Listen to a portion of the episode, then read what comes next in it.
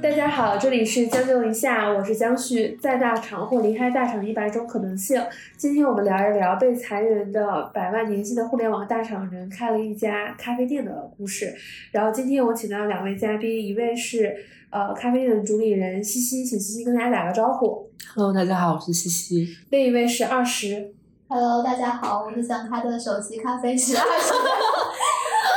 然后这里边还有一个呃，可能会大家在录制过程中经常听到他的声音的常驻想开咖啡店的店员花雪同学。然后两个人之前其实都是在互联网大厂工作多年，然后在今年的年初的时候决定开一家咖啡店。然后这家咖啡店呢，我先是在小红书上刷到，就是说是咖啡大百万年薪的大厂人，然后裸辞还是被裁员开的这个咖啡店，然后又被裁员，被裁员，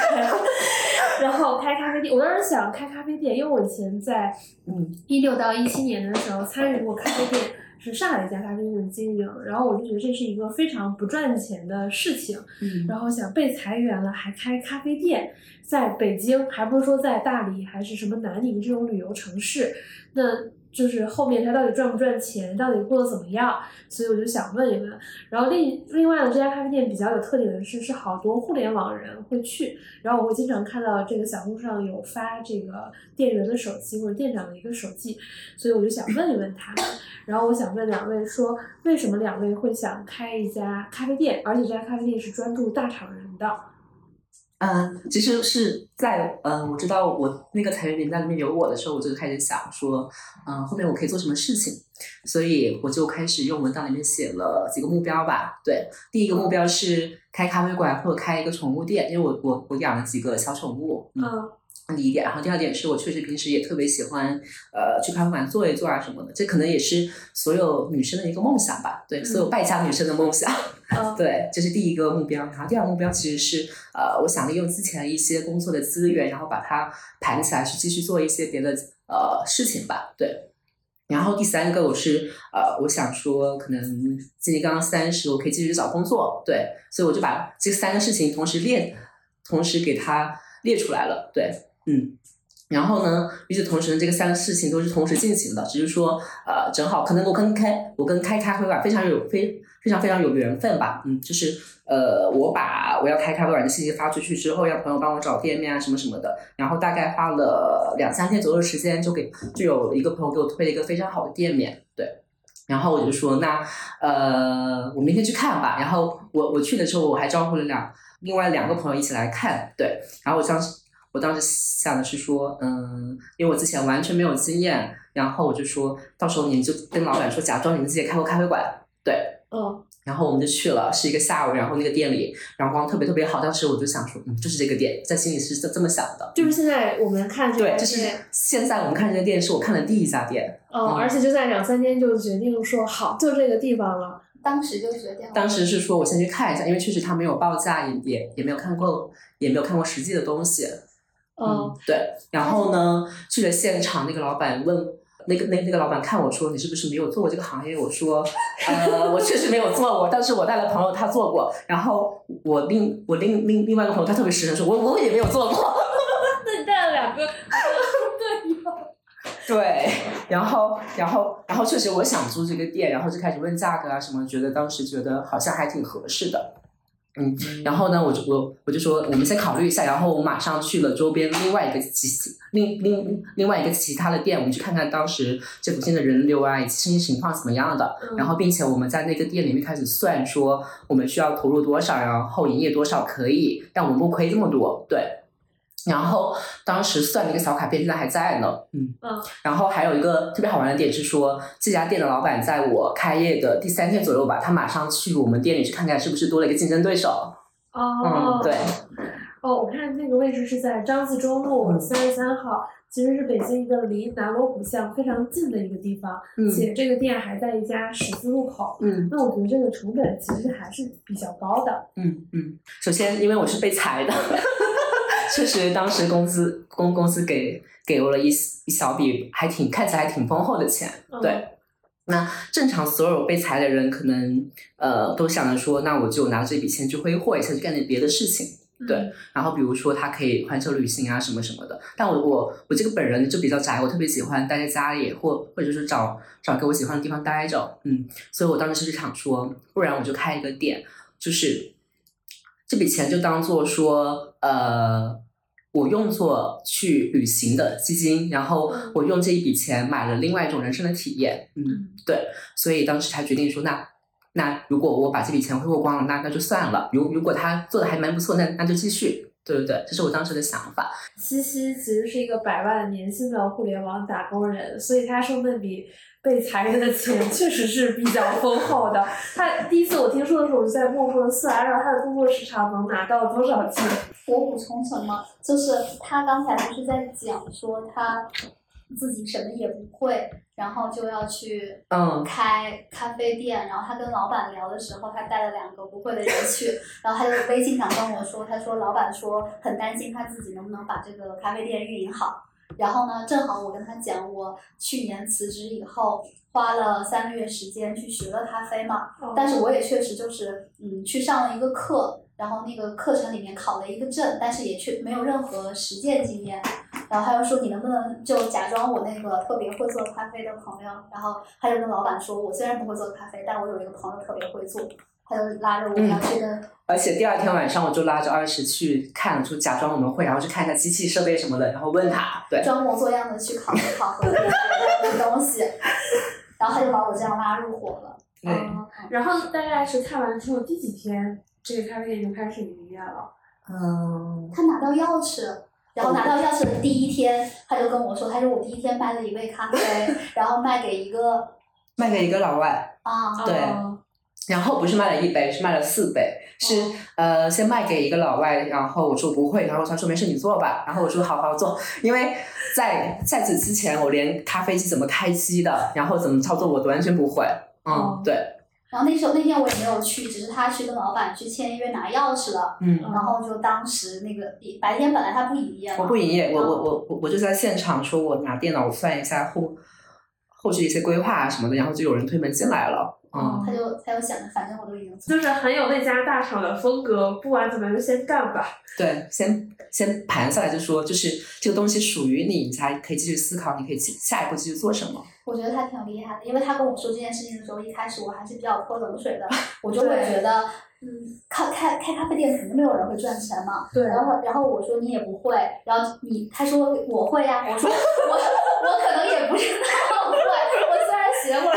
让我真的去做这件事情，我心里真是完全没有底的啊。嗯但是他就说没关系啊，只要我们会。你教我用咖啡机，然后我会打开咖啡机，我就敢。我当时就觉得特别荒谬，嗯，怎么可能一个人从来没有摸卖过咖啡，摸没有摸过咖啡机，然后马上就可以打开机器，然后给人家卖？我觉得这还挺符合，就是那家超级大厂的招人的风格。就是你会不会这个业务不重要，你首先你是个聪明人，就不用一周，就一天基础操作你都会了。这活儿大部分的时候也不是科研，没复杂到什么程度。然后过一个月，你对这个赛道应该已经有了解了。三个月的时候可以一个月就了解赛道了是吧？对，然后 managing 三个月 managing 差不多嘛，甚至三个月我说时间都长，两个月 managing 差不多了。嗯好，那第三个月我们就开始新的这个周期就开始干吧。卖出四杯咖啡这一瞬间，是不是已经开始步入正轨了？还是再过了一段时间步入正轨？哦，这里面有几个挺好玩的点啊，就是我们一开始我的菜单上就只有美式和拿铁，然后拿铁我经常做不了那个热拿铁，因为热拿铁需要拉花。对，这是第一期的菜单，第一期菜单大概我们坚持了应该有五天左右吧，对。然后又开始说，那如果我们做那个拿铁做不好，那我就开始加一些新的东西进来，比如说做一些简单的美式的特调，嗯。嗯，然后我们开始做的第一款特调是，呃，加了香茅汁，对，因为我当时特别喜欢东南亚一些东西嘛，然后当时试了一下，觉得还挺好的，对。然后这一款可能现在就是我们店还蛮出名的一款，嗯嗯，叫什么名字？我记得你们都有嗯，它叫精灵香茅美式，然后它的那个好听的名字是二十起的，叫什么来着？清迈 Gappy，啊，因为我记得你们每一款咖啡后面都对应了一句话。我我后面选的时候，我其实我其实按照后面的话去选的咖啡，嗯，并不是按照口味来选。它它其实还有蛮几有有几款还蛮特别，比如说我今天不想上班，想去海边，对。然后还有一款是什么？呃，当然是原谅。对，当然是原谅的。然后还有一款是给那个大厂人专门做的，是洋气出逃，对。为为啥叫这个名字？大厂人叫这个？那那一款好像是因为专门做了一个呃线下的沙龙对沙龙，然后专门定制的。嗯，然后后来大家觉得这个名字特别有趣，我们就直接把它固定下来卖了。那第一个菜单是前五天用的，那后面菜单又迭代过几轮呢？现在菜单还在迭代，我们天天用便签纸在上面写。啊，其实我们店的菜单很多都是，比如说朋友来了，或或者是小红书上特别好玩的粉丝，他来了之后说我想喝什么什么什么，然后我我我我们一起试一下，对，然后我们会马上买买买材料，然后马上做出来，觉得大大如果大家觉得都不错，马上就把它写下来，说继续贴上去。这这也好有上一家公司的风格。就如果不错，那我们就把这个事情继续就就 work 下去。对对对。那我觉得其实上互联网公司还是给你带来了很多的影响。或者说你的就是你的本身的做事风格跟那家大厂也比较像。我觉得是，嗯，过去的一些经验吧，它把你已经训练成这样一种工作模式了。嗯，就是在你潜移默化里面，你就会这么做。那你们两个人有考虑过这件事情的 ROI 能不能回正 和投入产出比效的这些问题吗？就是我们的收益到底是什么？我们店经常进货，比如说别人家进货可能是从一些大的进货平台，或者说起码我去去一下拼多多或者或者是淘宝买一下。嗯、但我们店进货可能经常是上饿了么或者是美团点外卖，真的很贵，成本真的很高。对，这是第一点。然后第二点是。呃，利润这个事情吧，我觉得是这样，就是盘在这个店的时候，其实我有经过一一点点基础的测算吧，我觉得它大差不差，不会让我亏非常非常的多，它不是我的一个负担，那它就是可以的。然后从另外一个角度来看，嗯，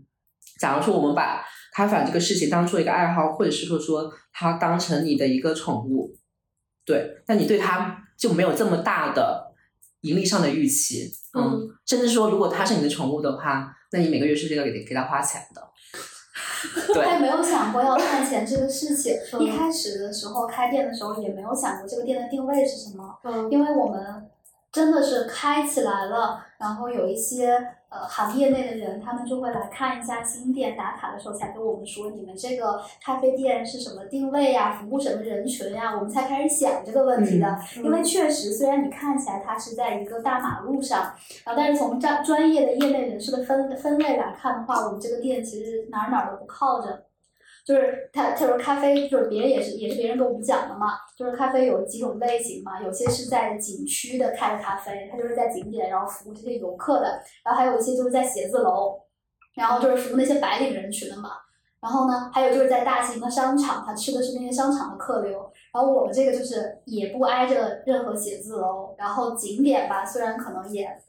景点也没有挨着，就是 对说近也近，说远对对对，离南锣鼓巷还是有一段距离的。周围来来回回的都是大爷大妈，他们其实平常喝咖啡喝的都挺少的。就这些问题，确实我们前期完全没有做过调研。然后就是到了那儿之后，看到那个绿色的窗户特别漂亮，然后他就决定要在那里了。所以说，你你说就像他刚才说的，就是考虑什么 ROI 啊这些东西完全没考虑，然后就是感觉自己兜里有一笔钱，他只要大没有没亏完之前，然后就可以先这样试一试啊。那你会设置一个期限吗？比如说，这要亏到半年或者亏到一年，就是不再是我的承受范围之内。哦哦，我觉得我们人是活了，我我我我们倒没有 扯到这个地步。比如说他。虽然说没有呃正在盈利，但是我们确实可以通过一些通通过自己的一些手段让它不亏这么多。对，嗯。那其实对于你们来说，呃，没有这些问题考虑，就你们第一波真正的客人，因为第一个可能是一个外国人买了四杯咖啡，真正的第一波客人来自于哪哪里呢？真正的第一波客人是小红书，对，嗯，呃，我记得非常清楚，他应该是一个五人还是四人的姐妹团，嗯，对，然后呢，他们。几个人也是商量着想开咖啡馆，商量了大半年，然后盘算这盘算那的，结果到现在也没有开成。对，然后事情如果想要按多回 这个事情就开对，人越多考考人人越多考虑的越详细，可能就更开不成。对，对，然后他当时看到我的第一篇小红书之后非常震惊，然后他们马上在自己的姐妹群里激烈讨论说他怎么这么牛逼，我们考虑了半年就没开成，所以在我正式开门的前面几天嘛，他们马上就来了，对，嗯。哦，然后他们来了之后有没有给一些建议，或者是表达了什么之类的吗？嗯，他们给了很多，比如说成本怎么控制啊，或者是说，因为他们前面自己做了非常多的攻略嘛，所以他就把当时的攻略分享给我说，没事，不不不用这些，干就完了。那你觉得现在咖啡店到现在这个阶段，应该已经有呃三四个月，三个多月，三个多月，三个月出头。你觉得离最初的目标是有一定的距离，还是呃给你带来一些新的惊喜？嗯，我觉得在这里面最大的惊喜是通过发小红书记录一些事情，然后吸引了非常多跟我们同频道的人。比如说，这里面会分成两大类吧。第一大类是确实像呃我刚刚提的那几个小姐妹一样，她们想开咖啡馆，然后她们想了很久，但是她们一直没有实现。对，这是一种。然后第二种是确实可能赶上经济形势不好吧，然后有一大批失业的人，然后他们可能待业了很久，对，所以他们可能也想在这里一起聊一聊，然后分享一下这半年或这半年或或或者是更长的那个新那个新的体验是什么样的，对，嗯。对，这里有挺多人跟我们聊完天之后，会觉得，呃，给他现在的焦虑生活带来了一些安慰吧。嗯嗯，就是一方面会觉得，嗯，可能被裁员也不是那么令人害怕的一件事情，你可能人生会有一些选择，嗯，就是我们是一种，然后现在活得也还可以，然后就会让他们没有那么焦虑，没有那么害怕了。就今天来咖啡馆，然后早上十点钟就来了，然后结果我们两个来的有点晚，然后他们在那里等了我们好长时间，然后就跟我说是对，然后就是那个他现在在工作，然后呢是做程序员的一个女孩，她就会觉得，虽然我现在还在大厂工作，但我很害怕下一波裁员就会裁到我自己身上来，她就会很焦虑，她就在想，刷到我们小红书好长时间了，然后今天终于带男朋友来打卡了，她会觉得，她以为我们之前是，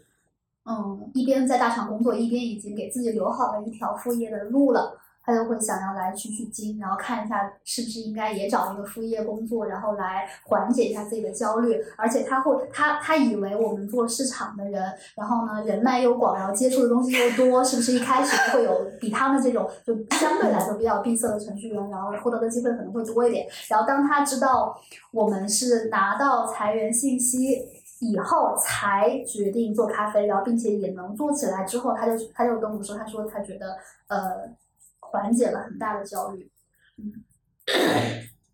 我最近潜水了很多，就是大厂被裁员员工的群，因为我想看看谁还能出现在我的播客里嘛。然后我发现里面跟我一样，有一些没被裁员的人也混迹于其中。我发现很多人会有一些什么做副业的想法，嗯，或者说像刚才那个你提到那个朋友，我不清楚他是已经知道自己的业务有一些什么信息，还是这个事情本质上离他其实还挺远的。我觉得离他挺远的，因为他能比较好的 cover 好现在的工作，然后呢业务也能做得比较好，但是外界的环境。然后一方面就是像程序员，好像有一些新的 AI 的技术，可能能取代一些基础的程序员的那个代码的工作。然后一方面就是，嗯，基于对市场不太乐观的判断吧，他觉得有可能你的业务哪一天就不重要了，他就开始提前焦虑了。大家现在真的是有点过于积极了，就是在着急一些，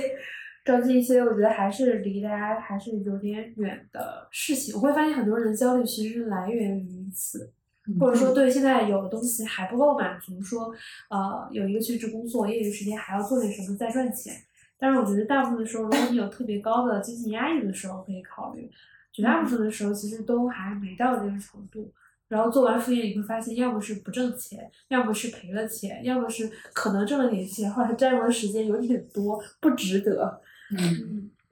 那其实对于你们来说，从就是你们从哪一刻起确认了要做大厂人的这个定位呢？因为我看你们的一些呃用户评论里面还有差评，说你们这个店的氛围有点卷，有人在不停的讨论绩效啊什么之类的事情，这不符合一个就是有点小资的咖啡店的定位。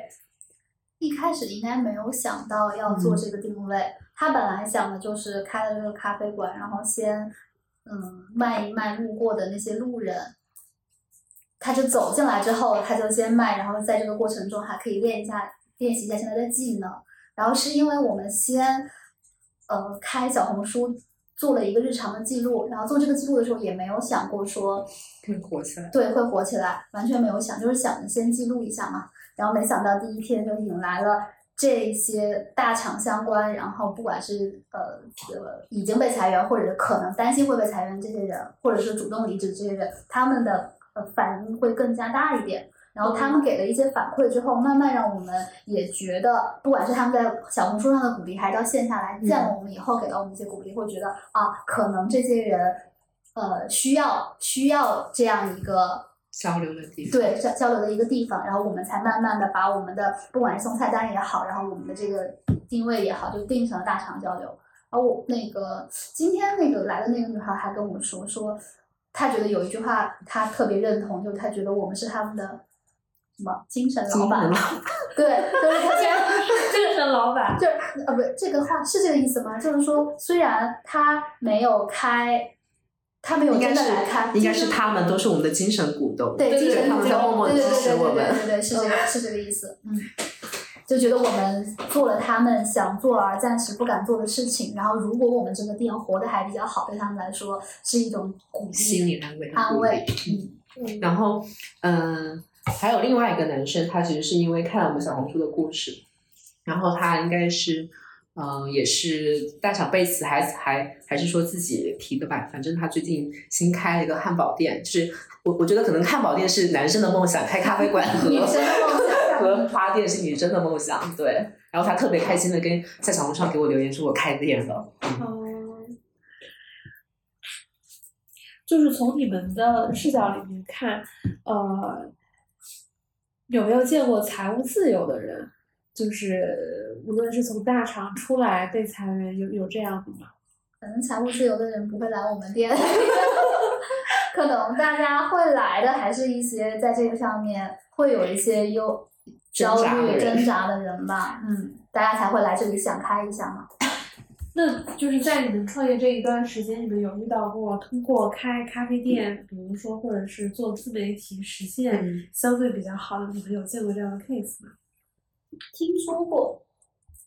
没见过，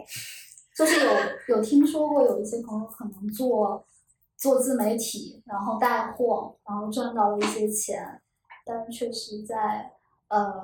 更多我们在咖啡馆接触到的人还是嗯，不管是主动还是被动的离职以后，经过了一些时期，然后还是希望能够找一份工作吧，回归职场。嗯，没有分析过就是大家的这种心理的变化，或者说，呃，我觉得在小红书上我看到比较多的就是去年尤其多，就从大厂裸辞，而且我发现不同年龄段裸辞的人都有，从 二十二三岁的工呃刚实习刚毕业的，然后还有这二十五六岁工作两三年的，再到这个工作六七年的都有，或者十几年的。就真正你们看到有有裸辞的人们和他们状态是什么样子的？就是你们在店里遇到的，反正可可能会经过几个阶段吧。就我我说我自己观察到的，就是从一开始的时候会比较的开心、解脱、很舒适，然后呢去到处旅游。然后第二个阶段就可能开始钱花的差不多了，会觉得。嗯，得想想自己要干什么，但是也没有想到，就会陷入一种迷茫和无聊的时期。然后，当你决定要找工作的时候，发现好长时间都约不到面试，就可能会陷入一种焦虑的情绪。我觉得每个人都会给自己一段时间允许自己休息。对，那这个时间可能是一年、半年。那当你呃再次准备好的时候，你可以继续去。去做一些新的选择，比如说找工作，去做点别的事情。然后确实，在我们店有很多客人，他在嗯决定找工作之后，他大概可能会花三个月或者是一两个月，他那他马上就找到工作。这个这这种案例还挺多的，其实，嗯。既然就是这个店现实情况就是可以接受它微微亏损，为了让它保持不要亏的太多，当然是要做很多努力了。你们除了正常这种经营、更新菜单。还有什么其他的一些手段来去扩大你的客流量？嗯嗯，嗯，先说第一个吧。第一个其实是呃我在工作日的时候发现的，因为我们呃大家都理所当然说呃工作日是没有人来咖啡馆消费的，但是我会发现一个特殊的群体，那就是嗯全职妈妈。全职妈妈她在早上送孩子去上班之后，到下午可能三点左右的时间吧，她有非常长长一段空闲的时间，她不知道去干什么。嗯或者是说他可能回家之后一个人也非常的孤独，嗯，所以一开始的时候会有经常会有一些全职妈妈看了小红书之后，嗯、说我我来店里找找来店里找我聊天，对，然后慢慢慢慢我就发现来找我的全职妈妈越来越多，直到有一天下午吧，连续有四个全职妈妈来找我，然后我就直接说你们四个不然坐一桌，你们都是妈妈，你们可以一起聊，对，结果他们真的那个下午聊得非常非常开心，对。然后有一个妈妈她跟我说，呃，今天下午她聊到的话题和说到的话是她呃这一年以来说的最多最多的最开心的一个下午。嗯，对，然后所以我觉得说，那我是不是可以把这个活动给它固定下来，变成一个妈妈下午茶？嗯，然后当时我们就想说，每周二，然后让所有妈妈都可以聚在一起，然后在这里呃交流一下自己的经验。对，嗯，然后现在这个项目就是呃基本上固定下来了。就还还办过，除了这种妈妈下午茶，还办过宠物相关的活动。然后这个起因是因为我们想要让大家知道我们这个店宠物友好。然后第二就是，呃，因为因为西西自己养狗，然后他把他的那个宠物麻花卷，然后带到花那个咖啡馆以后，会发现很多人特别喜欢它，然后会路过的时候停留下来拍照，然后因为想要摸它一下，然后正好进来喝杯咖啡，就感觉它还是挺吸引人的，可以作为我们的一个活招牌，我们就想怎么利用一下它，然后就办了一个我们那个做了一个狗界的情人节营销。情人节营销，对，然后应该是情人节还是白色情人节？白色情人节三月十四号好像是。其实那个时候也是我们刚开门不久嘛，没想到那天会来那么多人，我们也就是试一试，然后在小红书上发了一个相亲活动，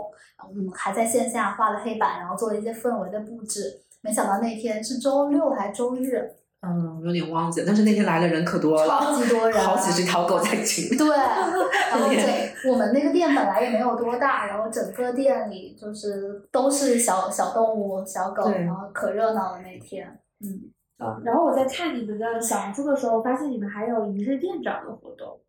就是有很多人来尝试到你们店里去做店长。嗯，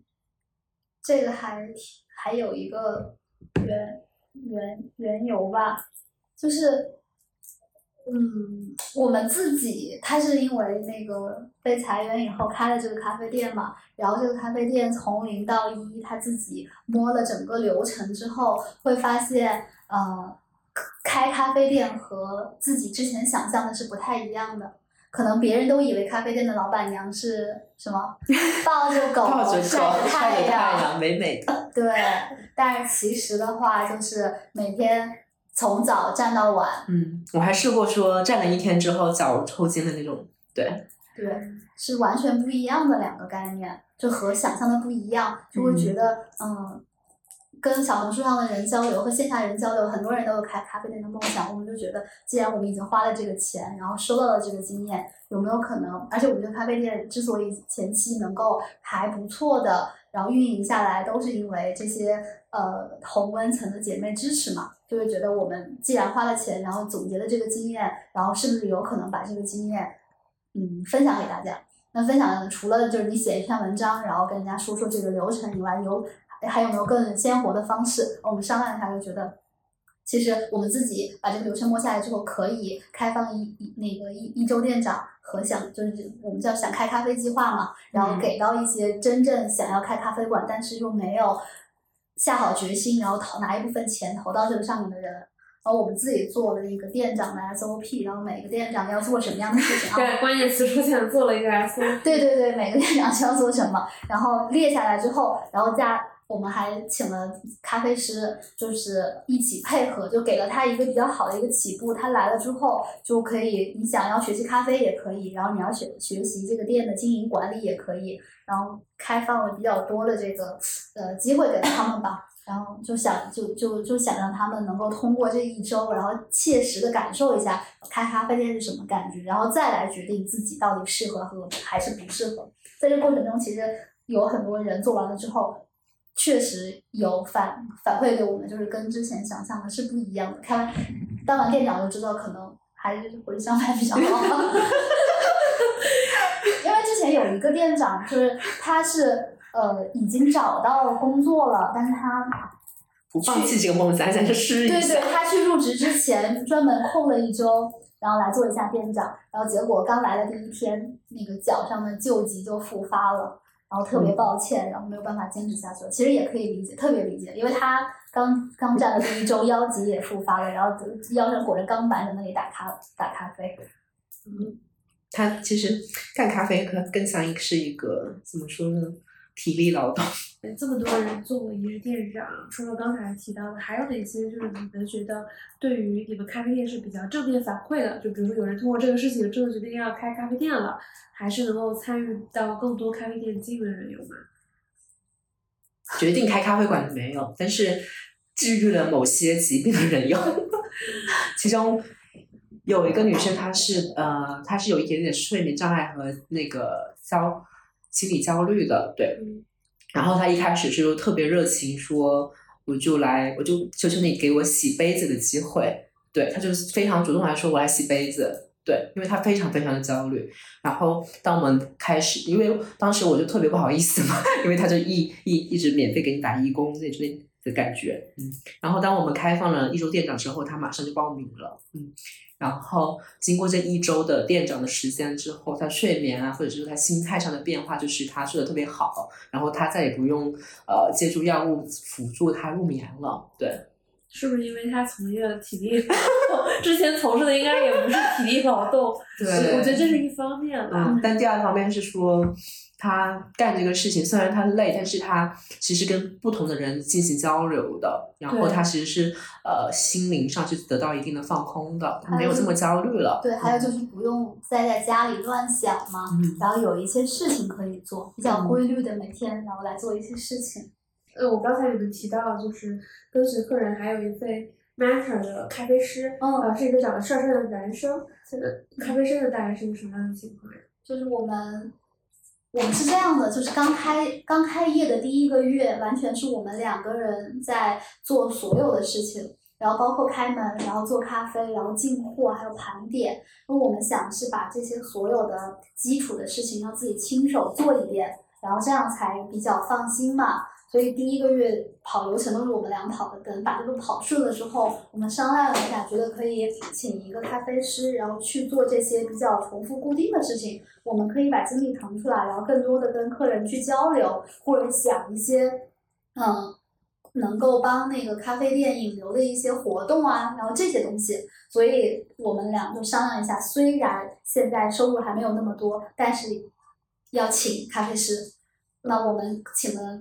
我们咖啡师是那种，嗯，确实是为了省钱，可以这样说吗？然后我们请的是兼职咖啡师，就兼职咖啡师，他，嗯，就是，但是标准还是在的啊，就是我们会，我们有一套自己的刚才说的 SOP，然后所有的菜单、餐饮，然后那就那些饮品是什么样的标准，会告诉他，他会按照我们的标准来。然后每个咖啡师来了之后，我们还要带他一段时间，然后符合我们的出品标准。是这样的，但是我们是比较灵活的，请的是那种兼职的咖啡师。但是我们有两个咖啡师是互相 back up 的，然后其中有一个咖啡师是一个女生。这个咖啡师要请和不请的时候，我俩还稍微讨论了一下。嗯。因为正常的咖啡店的那些咖啡师都是那种大花臂，然后很很洋气的那种帅哥美女。嗯。啊，我们在筛选简历的时候。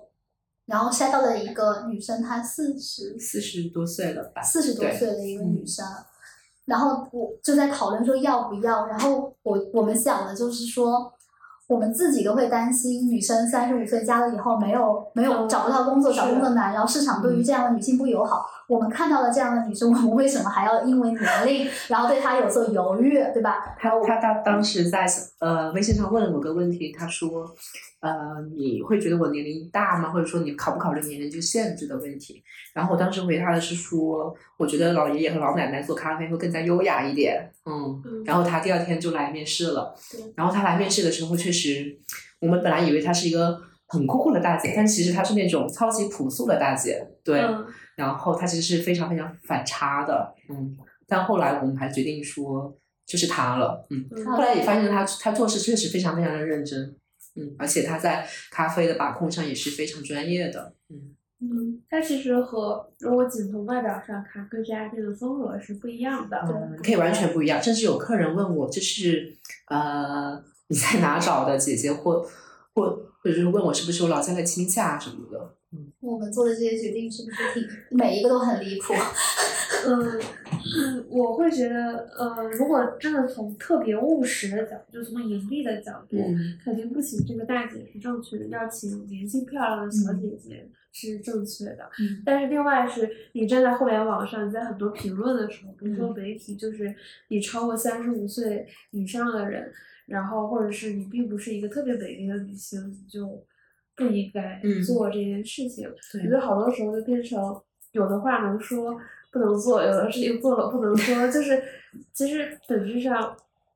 还是要做一个，既然你是一个曾经面对过这样事情的人，其实你会更愿意为这样的人去伸出手去帮助。包括你们在呃咖啡店很多客人，就是他们在遇到正在遇到职场问题，或者是他们在担心未来会遇到职场问题的人，我觉得这个还挺跟你们内核其实还蛮像的。对，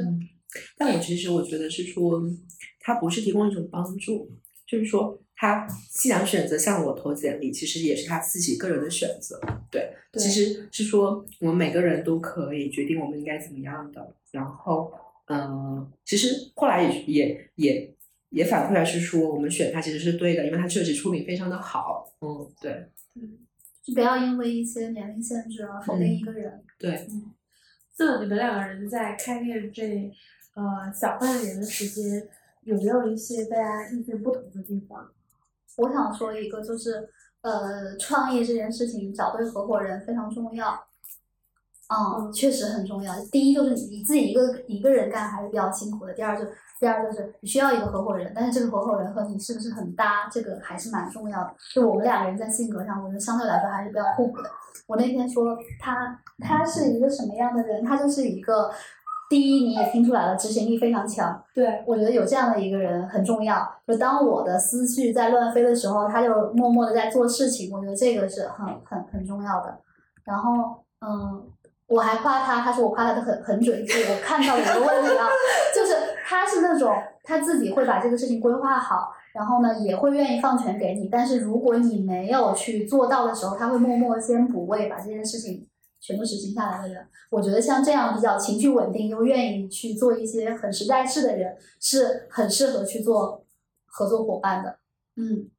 那在西西眼里，二十是一个什么样的人？他是呃，因为最早对他的定位就是他能给我们咖啡馆一些咖啡研发上的创意啊什么的，但后来他确实非做的非常非常棒。你这个夸的就有点不太实在了，就一个非常非常棒。我在在我的视角里面，两个人性格其实是比较互补的，嗯就是两个人的个性还是比较鲜明的。一个就是敢想敢干，另一个是会思虑更周全一些，这样会一个人在天上飞，一个在地下跑，然后有一个制衡的关系，保证我们这些事情还是可以继续进行下去的，这点还是挺重要的。嗯，你们两个人既然性格是非常互补的，我相信在做决定的时候还是会有意见不一致的地方。那你们之前有没有一些冲突或者矛盾？在开店这件事情上，有，就是刚开业的时候，他应该是刚从大厂离职，然后花钱的这个毛病还没改。就是因为花的钱太大，他忍不住。对他，他做事情的时候从来不考虑成本。嗯啊、然后就比如说买东西，他刚才有提到嘛，就是直接从那个饿了么、美团上买，也没有想过去找一些比较那个什么的、比较便宜的货源什么的，就是这种这种问题。但是我我发现我也会也会跟他说啊，说了以后他就意识到了。第一方面是我说了他意识到，第二方面就是他自己开店开一段时间，然后对钱有概念之后，他就会主动找一些那个呃性价比比较高的货源，有时候也会去拼多多还要去拼多多去买一下。对 对，这些东西他会去找一找。钱刚开始的时候对钱完全没有概念，然后过自己过一段时间了，就就知道会去找一找货源了。那西西，你觉得经经过这段咖啡店的时间，你在哪些方面会有一些收获呢？体力变好了，现在站一天腿也不疼了，腰也不疼了。我觉得是我最大的变化，是我变得开始爱跟别人交流。你以前不爱交流吗？我我感觉做市场应该还是蛮喜欢的。以前可能是被迫的，现在是爱了。哦，你猜我们两个人谁是 E 型人，谁是 I 型人？对，嗯，